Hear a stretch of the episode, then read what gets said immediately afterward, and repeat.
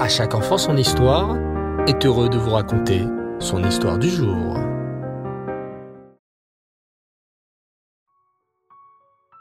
Bonsoir les enfants et Reftov, j'espère que vous allez bien.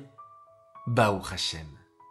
Je suis très heureux de poursuivre avec vous ce merveilleux chemin sur les traces du roi Tzadik, le roi Chiskiaou.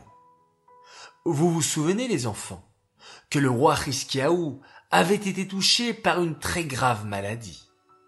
Le prophète Yeshayahu était venu lui annoncer qu'il allait hélas mourir suite à cette maladie. Mais le roi Chiskiaou ne s'est pas découragé. Au contraire, il a décidé de placer toutes ses forces dans la tefila. Il savait que la tefila a une force spéciale et que même lorsque le fil de l'épée est posé sur le cou d'un homme, ce dernier ne doit pas perdre espoir et doit implorer Hachem de le sauver jusqu'à la dernière seconde. Et c'est ce que le roi Hiskiaou a fait. Il a prié Hachem de tout son cœur et Hachem a exaucé cette fille. Le roi Hiskiaou a guéri et Hachem lui a rajouté quinze années de vie en plus. Il faut que vous sachiez les enfants qu'avant le roi Hiskiaou, tous ceux qui étaient touchés par une grave maladie mouraient automatiquement. Si un homme était touché par une grave maladie, il ne guérissait pas et mourait. Or, le roi Hiskiaou a été le premier à changer les choses. Lorsqu'il est tombé malade, il a imploré Hachem. Hachem, si tu fais mourir les gens de maladie, tu ne leur laisses pas le temps et l'occasion de faire tchouva?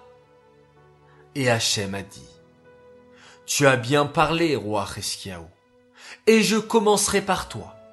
Oui, je t'ai affligé d'une grave maladie, mais tu seras le premier à en guérir grâce à la tefila.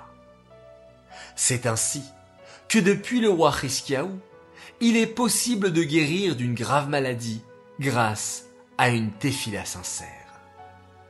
On raconte que lorsque le roi Hiskiaou fut guéri de sa maladie et put se lever de son lit, il prit une grande décision. Il y avait en effet, à l'époque du roi Hiskiaou, un livre qu'on se passait de main en main. Dans ce livre, les enfants, il y avait écrit tous les médicaments et tous les remèdes pour toutes les maladies du monde. Qu'a fait le roi Hiskiaou Il a décidé de prendre ce livre et de le brûler. Pourquoi? Parce qu'il s'est dit, chaque fois qu'un homme est malade, il prend ce livre pour trouver le médicament qui le guérira. Plus personne ne pense à tourner ses yeux et son cœur vers Hachem. Je vais donc faire disparaître ce livre pour que les gens se rendent compte que le vrai médecin vers qui il faut se tourner, c'est Hachem. Dans la vie, les enfants, il y a bien sûr les médecins pour soigner les maladies, les avocats pour nous défendre au tribunal, des moniteurs pour nous apprendre le permis de conduire.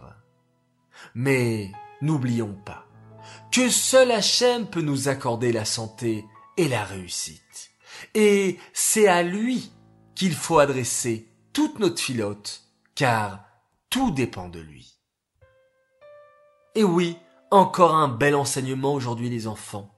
Soyons comme le roi Hiskiaou, ne nous décourageons jamais dans la vie, et prions de tout cœur à Hachem, et en entendant nos belles téphilotes, il nous exaucera très certainement.